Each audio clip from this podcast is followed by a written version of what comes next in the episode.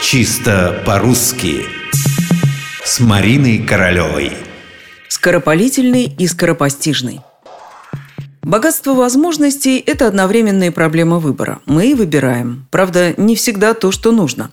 Типичная ситуация. Двое приятелей обсуждают поступок третьего. Он принял решение уйти с работы, а нового места пока не нашел.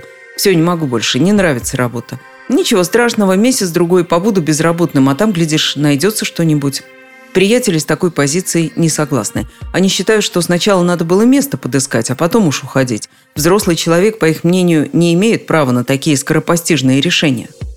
Постойте, что-то здесь не так. Не может решение быть скоропостижным. Оно может быть только скоропалительным. Слова похожие, но совершенно разные. Хотя, если заглянуть в толковые словари, можно сделать вывод, что и значения их очень близкие. Скоропостижный – внезапный, неожиданный. Его синонимом может быть слово «непредвиденный». Что может быть скоропостижным? К сожалению, прежде всего смерть, кончина. Иногда можно услышать о скоропостижном отъезде, то есть об отъезде непредвиденном, неожиданном.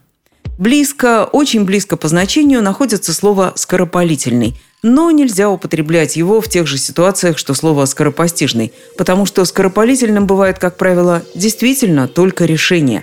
Слишком поспешное, непродуманное решение. Вот оно у нас скоропалительное. Предполагаю, правда, что отъезд может быть не только скоропостижным, но и скоропалительным, хотя между такими отъездами все же будет хоть маленькая, но разница. Что же до решения, то оно никогда не будет скоропостижным. Это уж точно.